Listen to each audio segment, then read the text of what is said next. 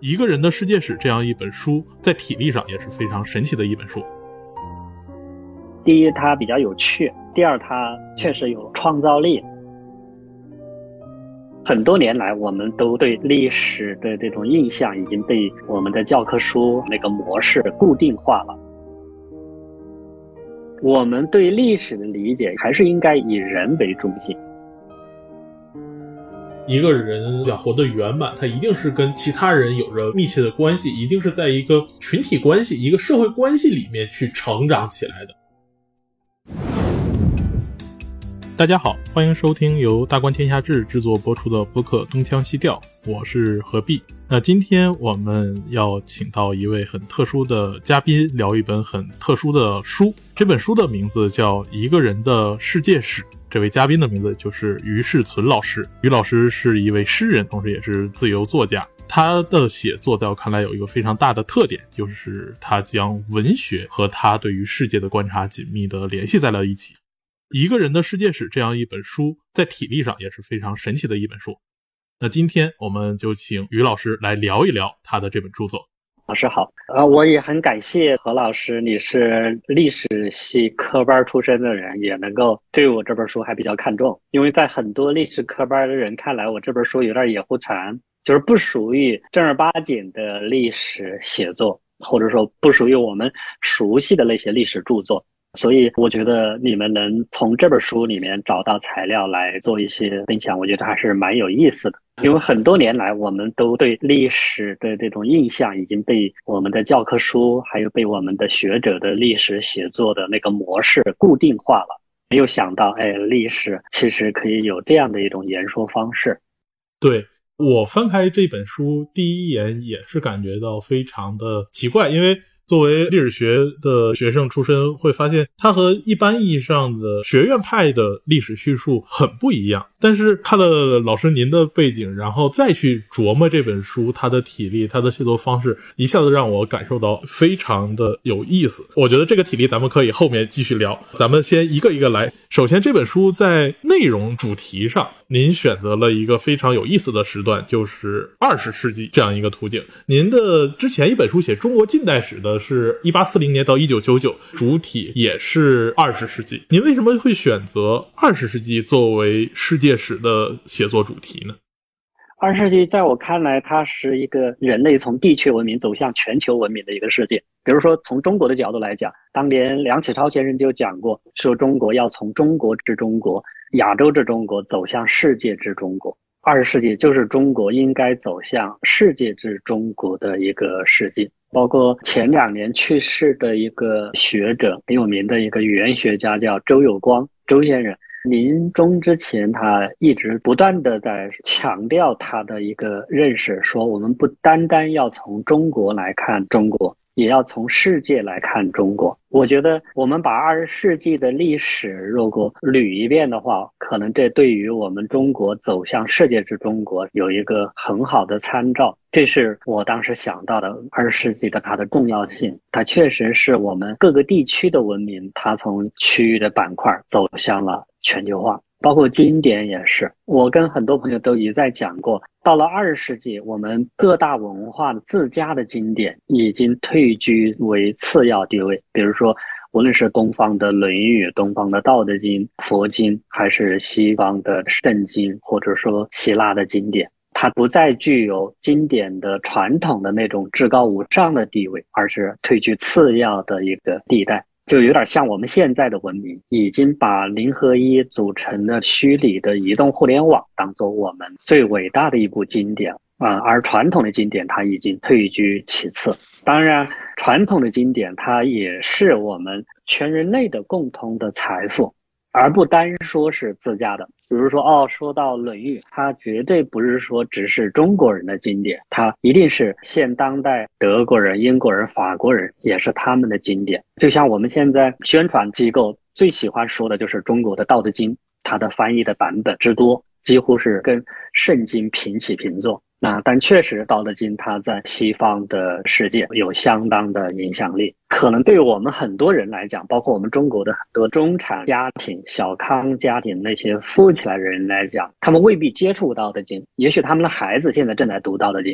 他们自己未必读《道德经》。但是我确实是接触过一些老外，他们对《道德经》的经文是非常非常熟悉的。所以这其实是我理解了一个二十世纪。我认为二十世纪是人类全球化的一个预言。而且到现在为止，我们都知道全球化它已经有点逆潮而动。那现在民粹主义、民族主义、国家主义占了上风，好像全球化的道路一时有点停滞下来了。但是我认为全球化的这个大势是不可阻挡的，这是我想说的。嗯，二十世纪为什么这么重要？在我这本书中也其实有体现，就是说在度过中世纪文艺复兴、启蒙运动之后，西方它再次出现了巨人的世界。这个巨人啊，用恩格斯的概念，或者说用我们普通老百姓的理解，其实都能够有感知。比如说，我们从十九世纪末以来，尼采就说了“末人”这个概念。也说到超人这个概念啊，我们在日本和美国的影视流行文化当中也看到有很多超人的现象，还有奥特曼这种现象，是吧？它这个其实都是巨人的一个象征。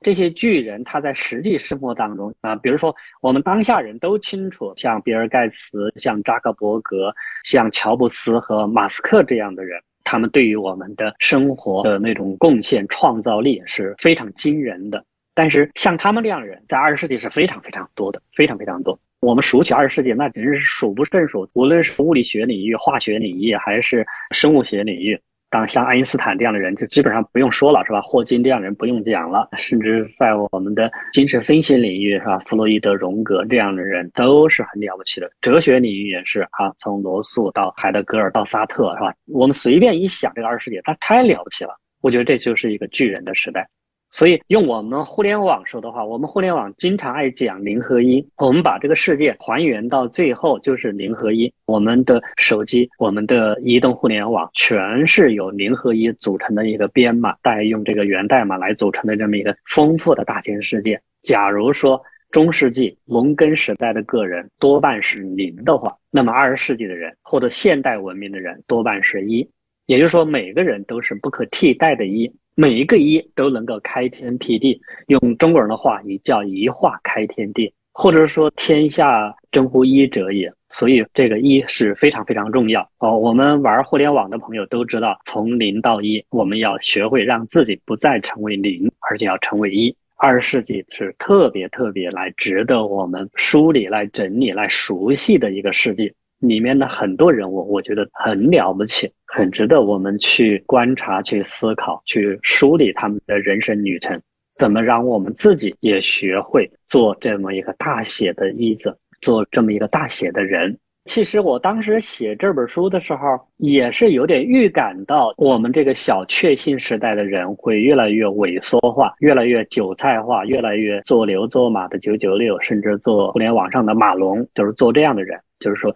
都是一个个的零，而不是一。所以，我希望能够通过这本书唤醒人的自信心。就是我们每个人都应该有这种自信，自我的创造力一旦发挥出来，那是不可限量。所以我当时觉得，我要写历史书的话，我应该以二十世纪为重要的一个时段点。听老师这么讲，不禁让我想起茨威格当年写的那本书，叫《人类群星闪耀时》。您写这本书，跟茨威格写那样一部记录十九世纪末二十世纪初伟大人物美好心灵对于个人的意义，我觉得是有非常异曲同工之处的。是的，你一说这本书的名儿，我就想起来当年我读他这本书的感受。我确实是觉得是一个人类的群星灿烂，而且这么一个灿烂的星空当中，我们也能够加入其中，能够发光发热，尽我们的力量。所以我觉得我们当代人不应该妄自菲薄，不应该认为自己一无所有，而应该尽可能的利用自己身边的资源，真正的把自己发展壮大。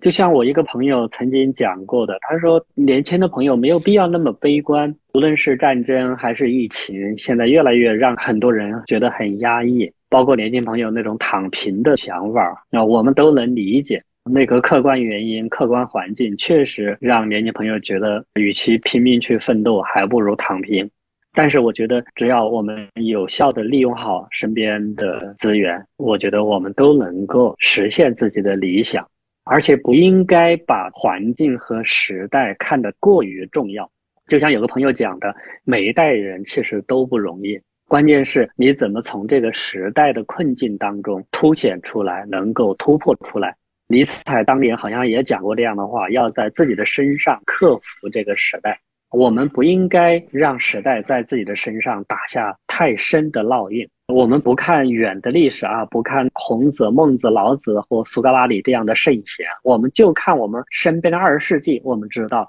他们跟我们经历了同样的艰难。你比如说，我们二十世纪基本上没有消停过，一浪接一浪的运动，世界大战都已经搞了两次，再加上冷战，所以二十世纪的人类活得并不轻松。但是这么一个并不轻松的环境，还是造就了一大批非常非常优秀的人。而且有可能很多年轻朋友未必清楚，我们当代人所生活的生产资料或生活资料，所有的这些日常的用品，你把它还原到最初的那个技术发明创造那面去的话，其实它跟我们的传统社会关联不大。它至少百分之九十九以上的发明创造是来自于二十世纪人类的贡献，而其中特别多的是来自于西方的贡献。所以，我觉得这一点既应该让我们唤起人类的自豪感，就是说，我们现当代的人类所创造出来的东西，就已经让我们跟古典社会、隔古典文明拉开了那么大的距离。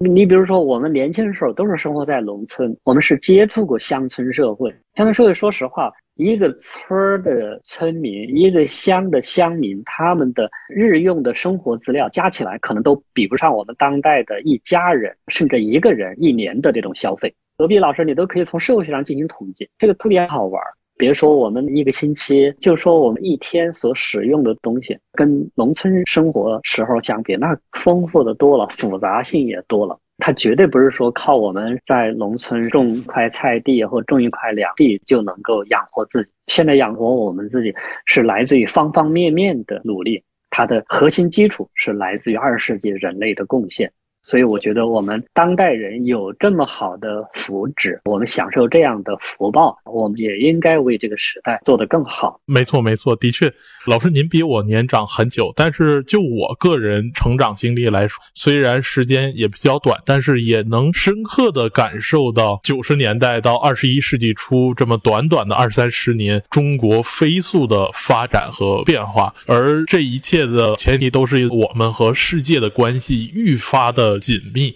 中国不断的深化的开放，中外之间的经济的交流，让我们现在的这种日常生活在不断的发展。呃，的确也像您说的，我们现在的生活日用去追溯它的诞生之初的那个原点的话，大部分其实都是在二十世纪。您也说，二十世纪某种意义上是一个多灾多难的世纪，以至于英国历史学家霍布斯鲍姆说，二十世纪是个短暂的世纪，从一战开始到冷战结束，大概也就不到八十年，这个短暂的二十世纪就过。去去了，这样一个复杂的世纪，颠簸流离的世纪，同时又是一个可以说是一个英雄辈出的世纪。在这样一个世纪里面，要想记述它的历史，我们会看到有各种各样的方式。特别像历史学本身已经有了大量的学院派的研究，可以从思想史的角度，可以从经济史的角度，从政治史的角度去诉说。那么文学角度，我们也看到，无论是像海明威的小说，或者是丘吉尔的回忆录，或者是比如说我们有莫。言，我们有陈忠实，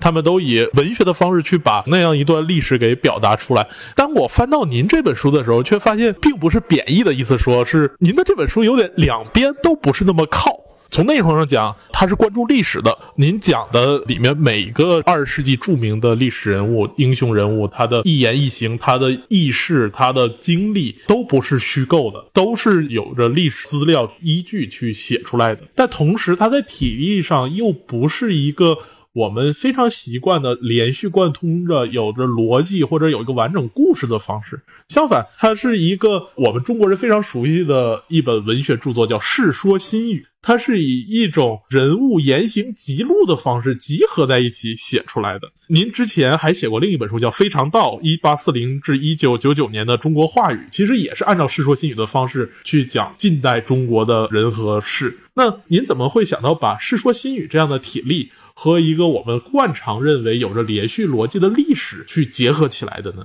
我写《非常道》的时候，其实当时没有想到《世说新语》。写完《非常道》之后，把我熟悉的这些段子都串联起来的时候，我才想到，哦，这有点像《世说新语》。我自己又发现，我读了那么多的历史书，读了那么多的人物传记，包括历史教科书上也有很多。我天生的对这些段子好奇，可能跟网友们一样。这其实也是当时《非常道》为什么能被人称为微博体的先驱。有的人甚至很夸张说我是微博教教父。啊，当然也有人很反对，说啊，于老师算什么微博教父啊？要说微博教父，那孔子的《论语》和老子的《道德经》也是段子啊，一段一段的，是吧？那他们更应该算那个微博体。那这就其实说到中文的特点，中文或者我们的汉语先天有这样的特点，因为它言简意赅，所以它在一个很短的叙述里面，时间、人物、地点、事件、原因、结果这几个要素就全部具备了。这也利于段子体在中国在中文世界里传播。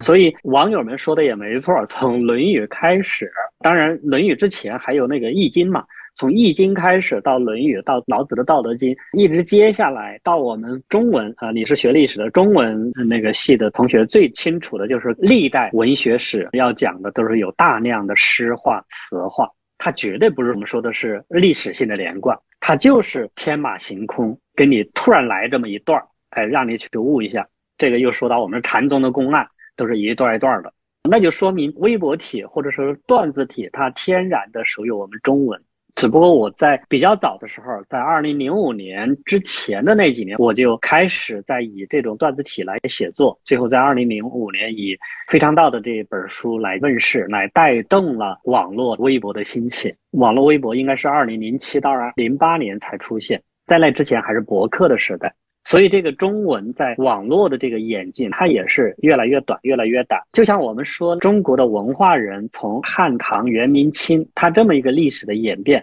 也是对最精粹的表达，它的叙述也是越来越短小精悍。你比如说，从唐诗宋词到元曲，最后走上了清朝末年的时候，大家都爱用对联儿、用对对子来表述。是吧？而且最有趣的是，一个历史人物或者说一个名人、文化名人去世了，那个大家去悼念他，最重要的是看他他的写的挽联儿，哎，写的挽联儿。这些挽联儿当中，就是对他人生传记最好的一个梳理、一个总结和一个评论。这是我们中国人的特长。所以我并不是说我的书它确实不符合历史系教科书的体例。跟他们是没什么关系，当然也有。我看过像英国还是法国的那些历史学家也写过那种类似于编年史，他接近到每月每日。比如说写二十世纪的历史的话，他写到每月每日。只不过因为他们是学院派，所以他对那个怪力乱神的东西，对个人趣味的东西他不收，那么他就写的很庄重、很严肃。我这本历史书其实跟他们差不多，但是我因为我里面的太驳杂，收的太多。让人觉得，哎，我这里面好像有点何老师你刚才说的有点两不靠的一种特点，这就有点像后来那个班固，他虽然可能是佩服司马迁，但是他站在正统的历史观念，他就看不上司马迁一样，觉得司马迁的有很多东西不对，观念不对，取材也不对，很多选材选的都是那个想象的，或者说没有经过实证的东西啊。但是作为司马迁来讲，哎，我就是应该这么写，这么写才好玩。啊，我当时从写非常道到写这个一个人的世界史，也是这么想的。我也是学院派出来的，我当然知道学院派的那个标准。但是我既然要为有感触的人物和事件，我做了笔记，做了记录，那么我要给读者交流的分享的话，那么我应该按我的这个方式，而不是说按照一个很正经、很严肃的教科书式的历史著作体例来写。这是回答你刚才这个问题。还有个《世说新语》的方式，《世说新语》的方式，它跟我们通常理解的历史有什么不一样啊？《世说新语》的方式虽然属于文学，但它其实也确实应该看作一种历史，而且这种历史它有点偏离，它偏离了《春秋》和《史记》的正儿八经的那一面，它在趣味的路上走得过于远。呃，当然，它跟孔子写的《春秋》和司马迁写的《史记》还是有相通的地方。那就是他们都是有突出人物的一面，他是为了记传人物、记载人物的言行。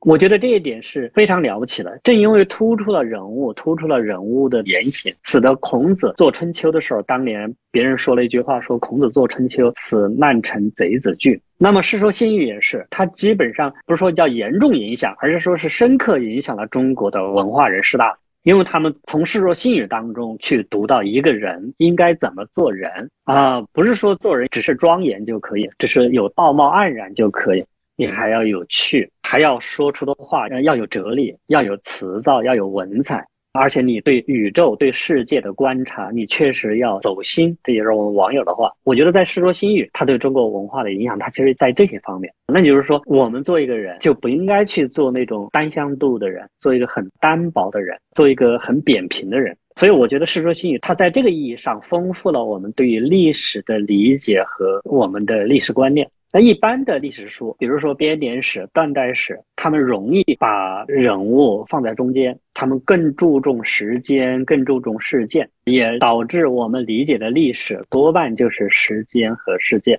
但是，我觉得突出人应该是我们中国传统文化的一个重要的特征。我们现代这个世界反而是被一些那种宏大的叙事，像现代化的概念、像革命这个概念、像改革这样的概念、开放这样的概念，经常容易把我们裹挟而去啊。我们就在解放、革命、开放、改革的道路上，我们反而忽视了人，这个觉得是不够的。所以说，我们对历史的理解还是应该以人为中心。那这样的话，就跟我们目前熟悉的这种历史观、世界观呈现的宏大叙事不太一样。因为宏大叙事太容易让人迷失，让人找不到方向和坐标。那也就是为什么很多年轻朋友他读了那么多的历史书，甚至读了那么多的人物传记书，还是找不着北，没有让他感动，没有让他感到一种共情。啊，我有时也是容易动情绪，因为不仅仅看到很多历史书，就是让人找不到北，就是看到一般的传记，就是有很多人物的传记，哎呀，写的一塌糊涂，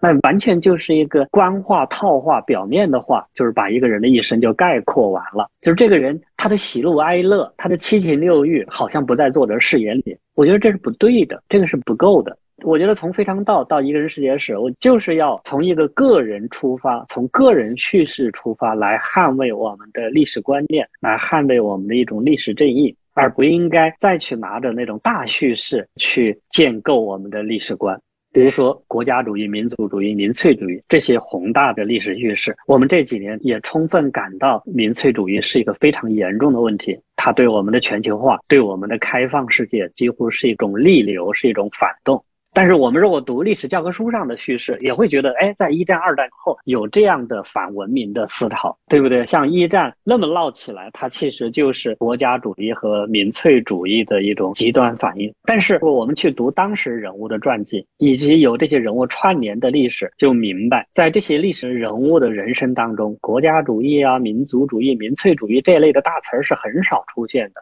这些历史人物都是活生生的，他们活在跟我们一样的七情六欲当中。至于民族主义、国家主义的这种大词，它其实真的是一些历史人物骗人的把戏，而我们很多普通人、民众反而被这些大词骗了。所以西方人有一句话，我这本书里面没有，因为那是更早的世界的一个人的话，他就说：“爱国主义是流氓的遮羞布。”这句话说的是非常非常石破天惊的。但是我们很多人反而被一些爱国主义的美丽的词感动了，就是被他俘虏了，然后我们就让渡了个人的很多很多的权利，包括我们的性情。这我觉得这是很可悲的，所以我觉得一个人的世界史，他应该在这些角度能够还原我们作为人的正常的一面，回到一个人的常识性的一个状态。所以我觉得《世说新语》式的历史写作还是值得大家继续做下去，而不是说用一种大词儿来串历史，让我们觉得哎，我们普通人太渺小了，对吧？太渺小了，那我们还活着奋斗什么呢？我们只好躺平嘛。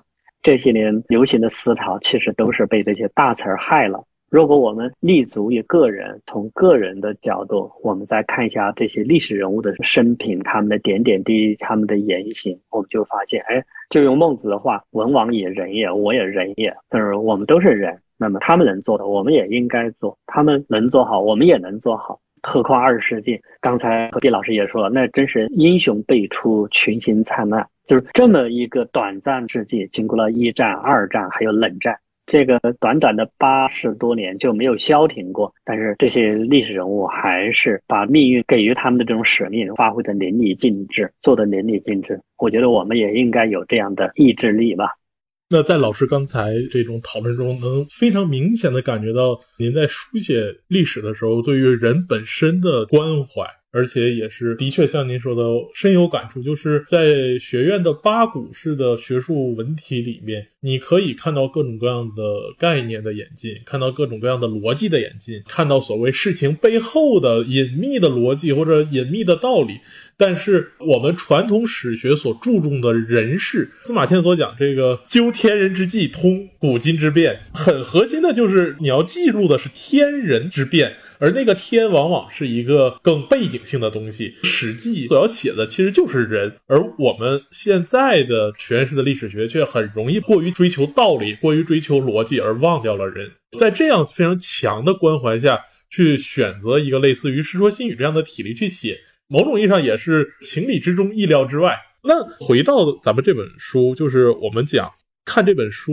带有很强的《世说新语》的感觉，同时在体力上也的确能看到老师您作为一个中文系毕业生的这种非常深厚的功底。那一般来说，我们讲中国除了传统的经学之外，还有诸子学。那《世说新语》在一般意义上，除了被视为一个很重要的文学类的书以外，也被视为一个诸子学最后阶段的代表作。那在中国古人，就是诸子百家对于社会、对于世界的理解的时候，他特别注重在书写的时候的体力上的分类，带有着非常强的思想家自己对于世界的理解的方式。您比如说，这个《世说新语》开篇就是德行、言语、政事、文学。这是非常典型的孔子在《论语》里面所做的对于自己弟子的那种分类，是一个很典型儒家式的。那《淮南子》开篇，原道、书真、天文、坠行，这一看是带有非常强的道家取向的。《吕氏春秋》一开始就讲四季，仲春、孟春、仲夏、孟夏之类的，到后面又有孝行、慎大、杂糅各家。那一个人的世界史，我看也有着非常强的这种纲目的分类。前面是饮食男女，到后面又非公心治天下等等。那您在这种篇章纲目的安排上，有没有一些老师您自己的想法？有的，一个人世界史比非常道的分类，我觉得更自觉一点。嗯嗯，非常道的分类，我觉得还是有一点从家国天下的角度在做分类。所以我印象中，非常道的开篇是实景，就是历史的场景，它不是个人的。但是到了我一个人的世界史，反而是非常非常个人化的，就是你看到的饮食男女、人生临终。我印象中前四章就是这样的，从饮食到男女到人生，到最后你死亡。而且我觉得是从一个人慢慢的走向家国天下，最后还涉及到中外关系，就是这是我一个人世界史分类。我觉得这还确实是有考虑的。还是回到我刚才跟你讲的，就是我的这个立足点是以个人为中心啊。那么我在这里就突出了饮食男女，突出了人生和临终时的死亡状态。这里面挺有意思，一方面它是中国文化，它属于中国文化。比如说我们中国文化特别能理解食色，觉得食色性也是吧？饮食男女，人之大欲存焉。还有我们中国文化特别注重养生送死。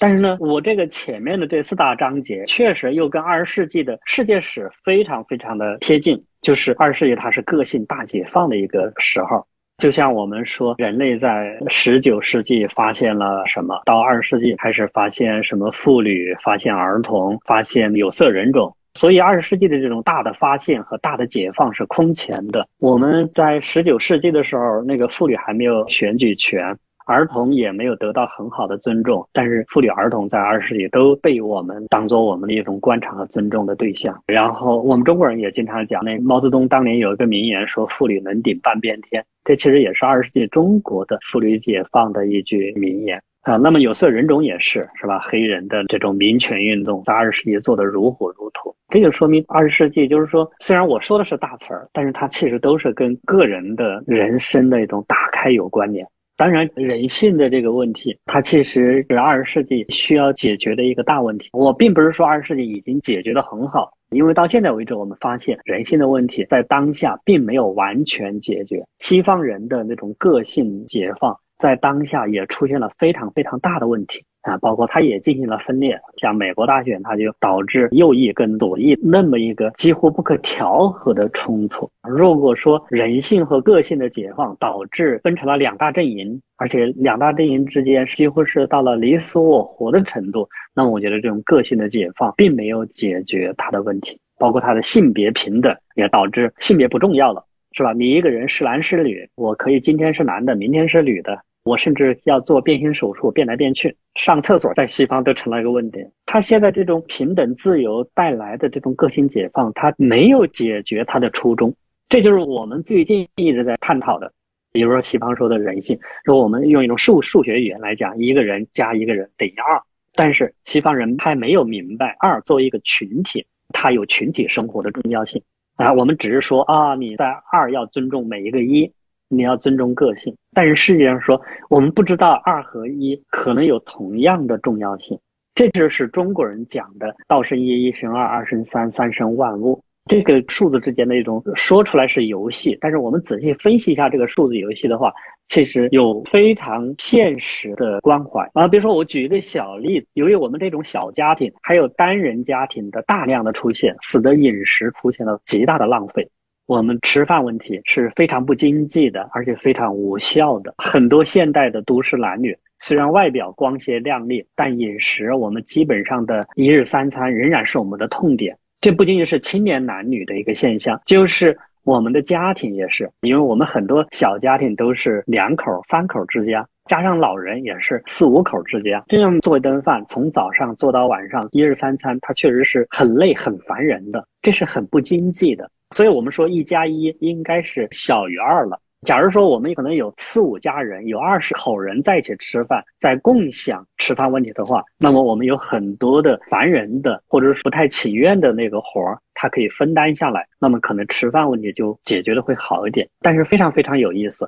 我觉得这个话题说出来可能是很玩笑，但是其实是很沉痛的。你比如说，疫情带来的很多次生灾难，有些社区、有些人甚至活活的饿死。这个其实是它的一个背后的原因，固然是有社区的治理管理的问题，但是同时也是跟这个人、这个家庭，他和左邻右舍之间的这种联谊、沟通、联系是有问题。就是我说的，就是说我们现代人受现代文化的影响，越来越独立、独往独来，讲特立独行。我们住在一个单元里面，住在一个楼道里面，我们住四五年，大家彼此相互之间还是一个陌生人状态，那么我们就不可能共享这种生活的点点滴滴。我们虽然在外面看，可能哎，各个人五人六还是个成功人士，其实我们回到家里面，连自己的一日三餐都对付不了，或者是连我们的吃饭问题都没有解决了。以至于哎，一旦处于一种隔离、隔绝状态，那么我们可能就会饿得像一些网友发的那些很惨淡的一种场景出现。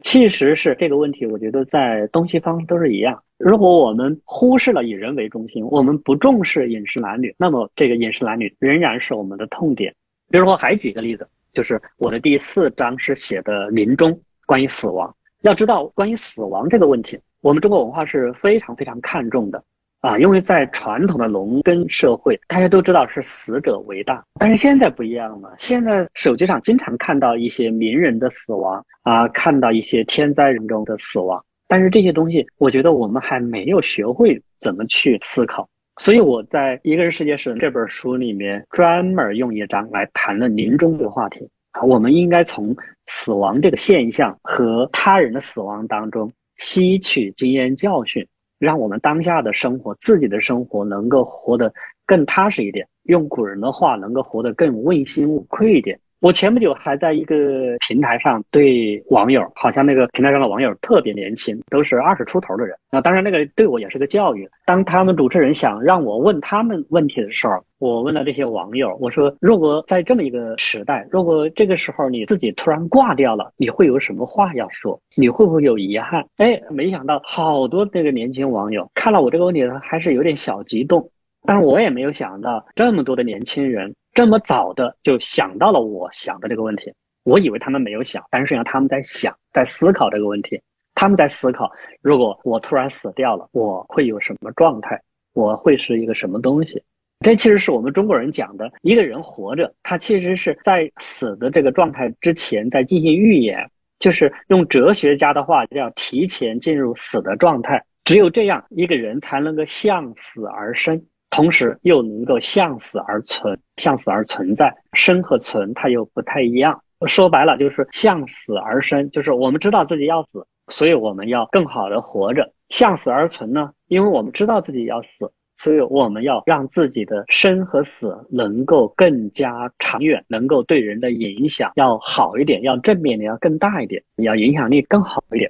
有两个人就说过很好的话嘛，一个是西方的经济学家凯恩斯嘛，他说了一句话，说从长远看，人都是要死的。这个话说的很唯物主义，但是正因为他说了这样的话，使得他不是一个说我死之后哪管他洪水滔天。不是他这个概念，而是说，因为人都是要死的，所以我们没有必要把自己看得多么神圣，但同时我们要尽自己作为人的义务。我觉得从这个道理来讲，还有就是孔子讲的，就是他的弟子问他说：“听说皇帝有四张脸，叫皇帝四面。”还有皇帝三百年活了三百年，怎么会有这样的事情？他说从人的角度是很难理解，为什么皇帝有四张脸，有活三百年长久？孔子的回答就是说，皇帝他在位的时候，他对东南西北方方面面的人都照顾得很周到，所以人们称他叫皇帝四面。还有一个说法就是皇帝治理天下，他只要派四个人到东南西北四面去，就能把天下治得很好，这也叫皇。第四面，至于皇帝活三百年，那就是孔子说，哎，他活着的时候对大家的生活有一个极大的改善，提高当时人们的生产力是起了很大的作用，所以这是他的一个生前的一百年。然后他死后这一百年，他的亲人、他的弟子还有他的臣子们继承他的遗志，继续按他的办法来管理这个社会，使得他的管理办法又活了一百年。到了第三个一百年，就是他的影响力还在影响大家，大家还是在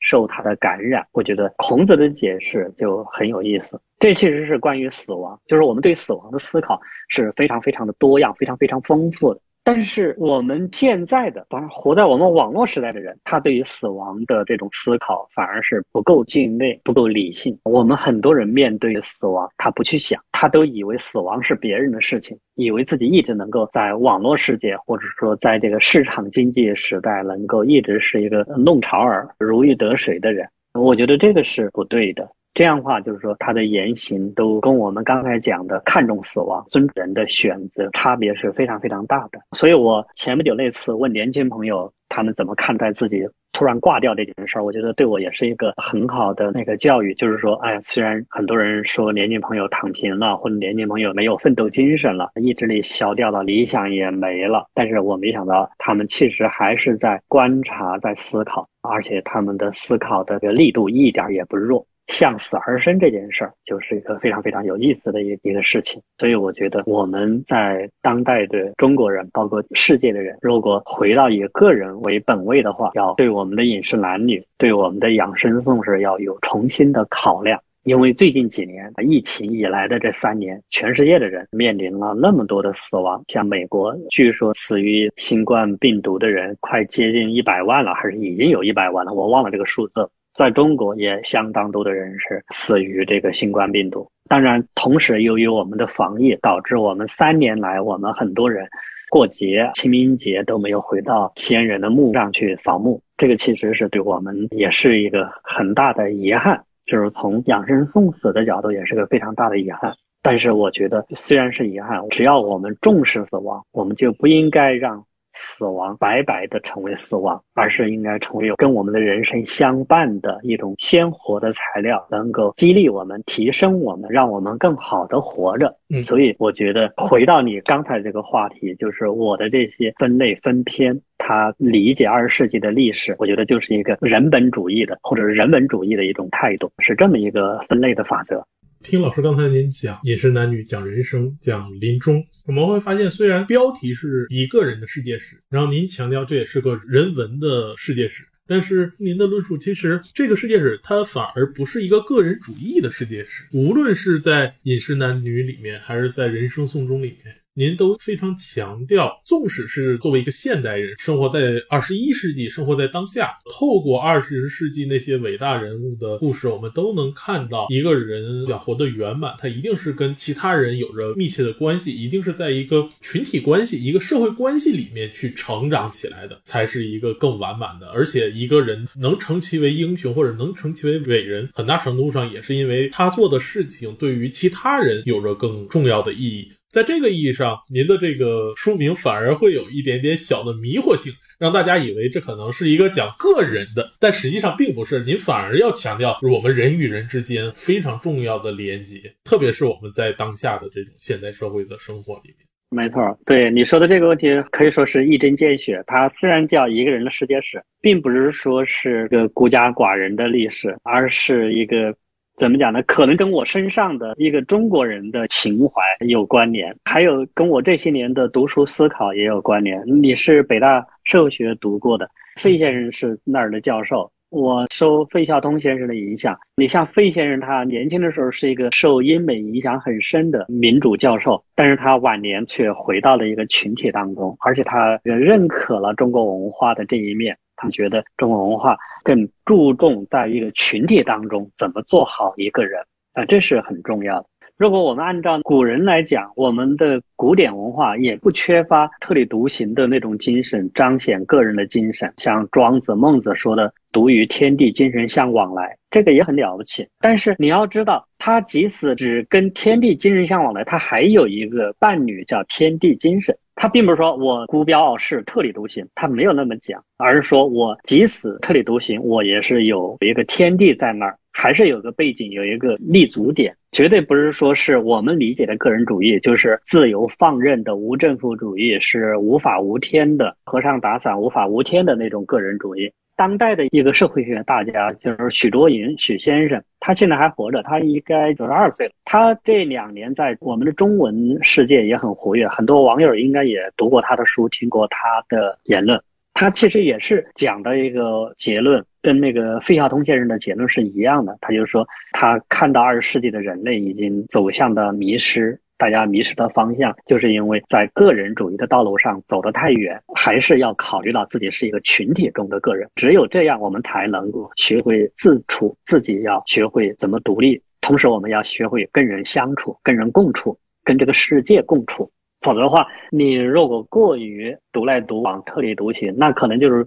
不要这个世界，那有可能这个世界也不要你了。我们只有把自己放在一个群体当中，我们才能够知道这个生存的丰富性。那当然，说到这个群也很有意思，我们中国人天然的对群有感觉。孔子都有讲过，君子要群而不党，只有小人党而不群。孔子说的也挺狠的，小人拉帮结派，但是他不群。而君子是群而不党，所以说这个群很重要。当代的中文世界的网友都知道自己是一个群众，是吧？我们都在微信群里面，我们都很容易跟人建一个群。就像我们今天我们做这场节目，我跟何必老师俩再加一个，三个人都能建一个小群。我们只要知道自己在建群，我们就知道自己不是一个孤立的、孤零零的，不是一个可以任性、可以任意妄为的，而是要尊重这个世界的存在，要跟别人、要跟你的同事要有一种共情，要有一种礼仪，基本的礼仪。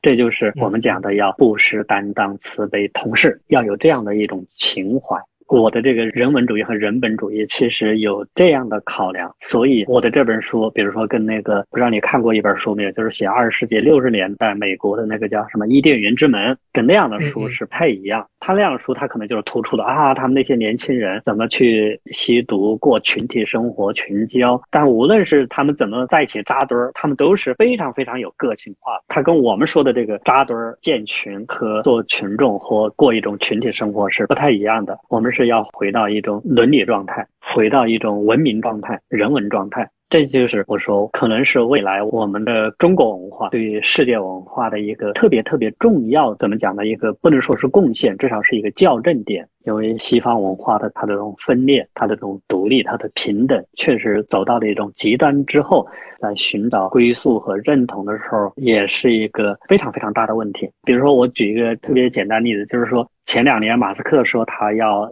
移民到火星，而且好像火星移民计划都已经有方案了。有个三十来岁的一个年轻的女科学家，她已经是志愿者，要第一个去火星，而且好像她还说她可以自己在火星终老，死在那里，埋在那儿。我们中国人，大部分中国人还想不通，因为从我们中国人的角度啊，叶落归根呐，一个人怎么能够孤孤零零的在一个星球上那么生活一辈子，从生到死？这个我们还理解不了。所以说，我们的这种群体生活，我们的集体主义，我们的家族、宗族的这种文化，可能在现代世界也需要做一个现代转化，来能够很好的影响西方世界，让他们能够往而有返，而不是说哦，我去了就不回来了。当然，我觉得去了不回来也是一个选项，也是一个值得尊重的选项，甚至是一个非常勇敢、是非常英雄的行为。但是，我们从人的伦理来讲，从中国文化的伦理来讲，我们希望有往有。返，能够回到故土，能够跟朋友们、跟亲友们在一起度过自己的临终时刻，是吧？这是我们中国文化。对，而这个东西，我觉得是比我们一个人在那孤零零的去死的时候想着上帝啊，我回到你的怀抱，它可能又不太一样。所以，这个一个人世界史，它可能跟东西方的传统的世界史不太一样。它里面，我觉得有这些人文的因素在里面。嗯嗯。既然讲了这么多，您对于历史中的人的理解，以及想通过人的描摹去表达出的一种带有群体性的，甚至带有某种中华文明特色的一种对于人的关怀的理解，但落笔的时候，您总得选。您有这么多三十几个纲目，每一条里面都要涉及到大量的世界历史上的人物。那您在选择的时候，有没有一些更偏爱的哪些人，或者是在选择他们具体的哪些言行对应到纲目里面的时候，有一些什么样的考虑？您是怎么选这些人的呢？我觉得这个东西也确实也很偶然。平时阅读的时候，他一直有一点印象。我的印象可能就是有几个原则：第一，他比较有趣；第二，他确实有创造力。有趣这一点，我跟司马迁一样，特别好奇。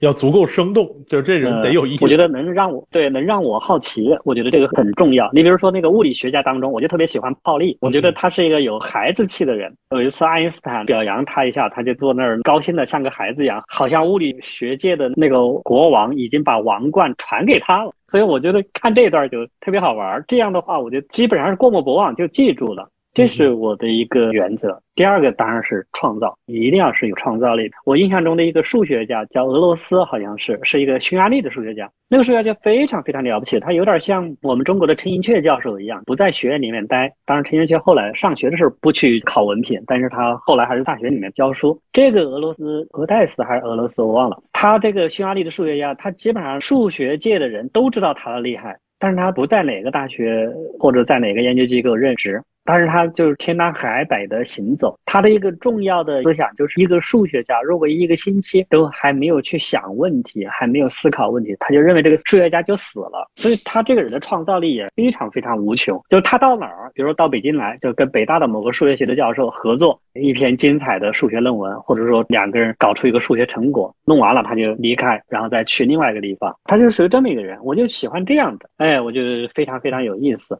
当然还有，我觉得个人的偶然的这些东西也是我非常重要的。包括我选的一些人物的哲理性的话，也不是说从他有多么重大的历史观、有多么非常理性的那种考量中出发，而是着眼于他的个人性。这一点也是跟我的历史观相通的。我很多年前就跟朋友们聊过这个话题，我说历史从事后看是决定性的，在当时看却是选择的。啊，也就是说，历史绝对不是说是我们的历史教科书中写的是决定论，是一个必然的。比如说啊，从十九世纪的康有为、梁启超的变法到孙中山的革命，历史走的是一个必然之路。我说不是的，历史都是只要看我们的书就知道，它都是跟当时人物的选择有关系。只不过作家或者说学者他在写历史书的时候，他愿意为这段历史去做一个解释，去做一个注解，说啊，他必然会走这条路。这个我们中国人在近百年来的这种历史教育当中，经常会受影响，说哦，历史的必经之路就是这样，还有历史的客观规律就是这样。觉得没有这些客观规律，也没有历史的必经之路。我们怎么走都是由当事人去做出的选择，迈开了，然后跟着走的人多了，就成了道路啊！这个其实也是鲁迅的话了哈。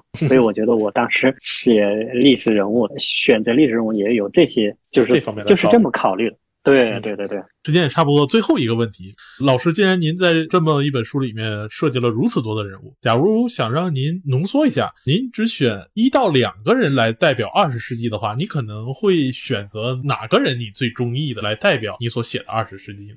我觉得两个人，一个是爱因斯坦，一个是荣格，两个都有点偏科学家的。您对科学家有着某种偏爱？荣格不能算科学家，当然也可以算科学家哈，他是一个心理学精神分析大。呃，我觉得一个是向外，爱因斯坦向外看，他对我们的物理世界、对我们的宇宙世界考虑的非常非常的遥远。荣格呢，他是向内看，他对我们的心理、对我们的精神世界分析的非常的细致入微。爱因斯坦是探讨宏大的、必然的、逻辑性的东西、理性的东西，而荣格他探讨的是偶然的、是随机的概率，探讨的是我们的情绪，探讨的是我们的心理。啊，我觉得这两个人在我心目中是可以代表二十世纪、二十一世纪。我希望这两个人能合为一体啊，能有一种真正的综合性的人物出现，能够向外也能够向内。这颇有点孟子所谓“五百年必有王者兴”的这样一个期许在里面。是是。